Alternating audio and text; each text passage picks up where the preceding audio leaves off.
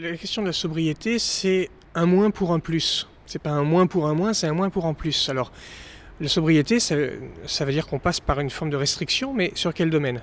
Sur le domaine du progrès, du confort matériel, puisque c'est par ce biais-là que euh, finalement la crise écologique advient.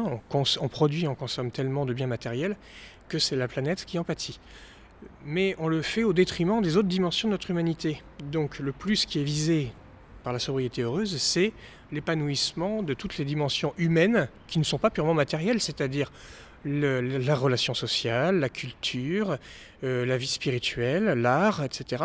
Donc toutes ces dimensions-là qui, composent notre humanité et qui sont peut-être étouffées par euh, trop de confort matériel.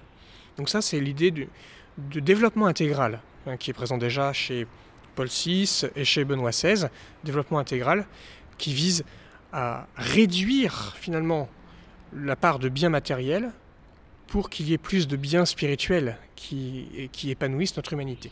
Mais c'est aussi euh, l'idée d'une restriction chez ceux qui consomment trop et produisent trop par rapport à ceux qui n'ont pas accès à un vrai développement euh, qui leur permette euh, de respecter leur dignité de personne.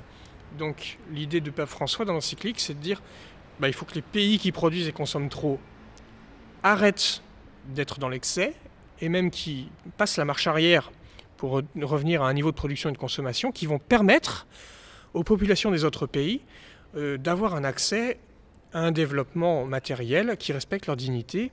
Et pour l'instant, il y a de nombreux pays qui n'ont pas accès à cela. Donc, Donc on va même jusqu'à la décroissance pour une partie des peuples pour permettre une croissance harmonieuse finalement de l'ensemble. Tout à fait. Euh, c'est l'idée que dans la destination universelle des biens, qui est un principe catholique euh, à ce qui commence à être ancien, eh bien, euh, toutes, les, populations et chaque personne sur cette terre est accès aux biens de cette terre qui lui est destinée.